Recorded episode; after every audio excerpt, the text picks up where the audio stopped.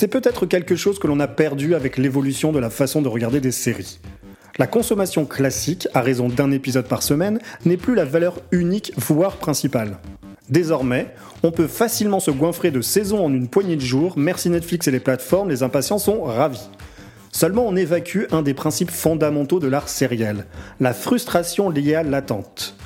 On pouvait ainsi mesurer avec les cliffhangers de fin d'épisode le degré de sadisme des auteurs capables de vous lâcher une bombe et de dire Salut, à la semaine prochaine et de nous laisser tout penauds et meurtris, rouler en boule, en train d'hurler à la mort ou lever les bras au ciel en battant un record d'apnée par un non démesurément long.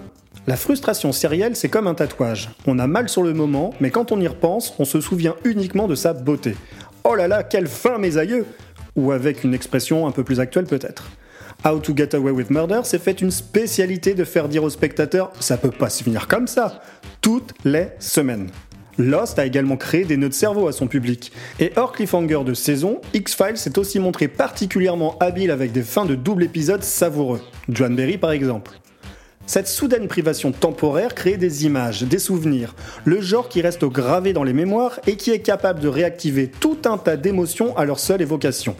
Mentionner le final du 15e épisode de la saison 5 de Buffy, celui juste avant The Body, fera encore son effet. Un peu comme quand on dit France 98, ça donne envie de chanter à Will Survive. Tout ça crée des images et des émotions, de la même façon que le cinéma est tenté par des instantanés. La scène de la douche dans Psychose, Elliot et E.T. qui volent sur un vélo, un plan contre-plongée de Michael Bay. Enfin, attendre, patienter, ça engage un rapport dynamique avec l'œuvre que l'on regarde. Passé l'effet PLS, on établit des théories, on tente de se rassurer, on imagine le pire, on reste dans le déni le plus total, on s'accroche comme on peut jusqu'au jour J. À l'ère des réseaux sociaux où il n'a jamais été aussi facile de s'exprimer, ça engage de la conversation. Ça engage aussi des spoilers, des insultes, de l'énervement, mais restons sur le bon côté de l'exercice.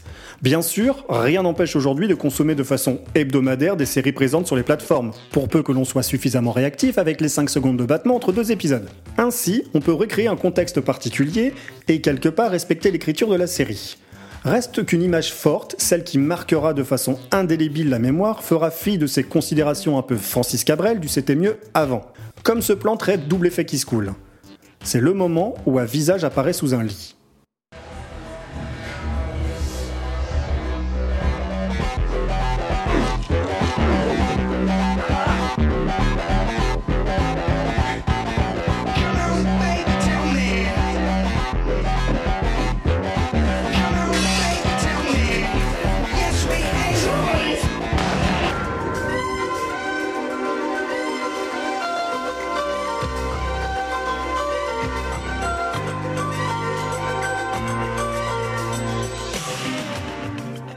Ce visage, c'est celui de Lucie.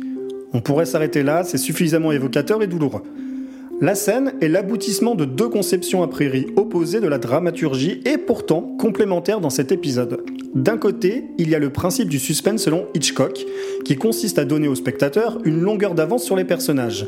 Montrer qu'il y a une bombe sous la table où discutent deux personnes et attendez de savoir si elle va exploser ou pas. Ici, on sait qu'une menace place sur l'épisode. On le sent, c'est là.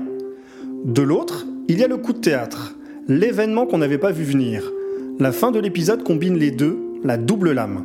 Ici, Carter se fait poignarder, on se doutait qu'il allait se passer un truc et la surprise repose davantage sur qui ça tombe que sur l'acte en lui-même. Seulement, ce n'est pas fini. Carter s'écroule et alors qu'il gît sous le sol, découvre, et nous avec, le visage de Lucie. Et fin de l'épisode, à la semaine prochaine. Il faut se mettre à la place du spectateur américain pour saisir l'extrême perversité du procédé. En France, la suite a été diffusée juste après. Une montée crescendo d'un sentiment d'insécurité, la sensation d'un funeste présage et le point paroxystique est situé au terme de l'épisode. Écran noir et l'obligation d'attendre une semaine avant de voir la résolution. Défions quiconque découvrant cette séquence aujourd'hui sans cliquer sur l'épisode suivant dans les 3 secondes. Car si la séquence fonctionne aussi bien et a marqué autant de gens, ce n'est pas uniquement pour l'effet choc. L'agression du Dr Green en saison 3 a aussi eu un impact, mais pas aussi puissant. La construction de l'épisode, la lente progression du suspense, les faux temps morts, ça relève du travail d'orfèvre. Rien n'est laissé au hasard. Et quand en plus ça touche deux personnages chouchous des spectateurs, c'est toute une génération qui a de nouveau peur de regarder sous un lit et pas à cause des monstres. Enfin, il y a un autre facteur qui rend cette image aussi mémorable et traumatisante, c'est l'épisode suivant. Avec une piètre résolution, peut-être qu'on s'en souviendrait un peu moins. Qui se rappelle le final de la saison 9 de NCIS Explosion dans les bureaux, Ducky qui fait une crise cardiaque et s'écroule sur le sable d'une plage, les auteurs ont mis le paquet. Seulement aucune conséquence la saison suivante, tout le monde repart comme en 40. Alors que son final de la saison 2 est la mort de Kate, ça, ça a un impact. Évidemment, pas besoin de faire mourir toute la distribution d'une série pour créer du mémorable, Pop Game of Thrones. Mais soigner ces résolutions est tout aussi important que l'effet choc sur le moment.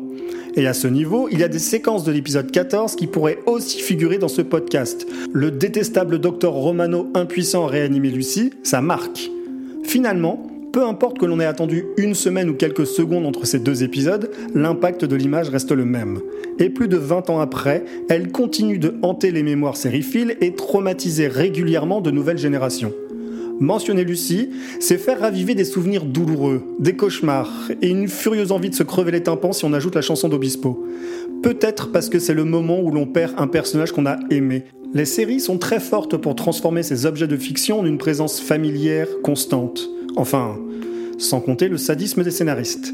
C'est le moment où un visage apparaît sous un lit et toute l'horreur de cette découverte.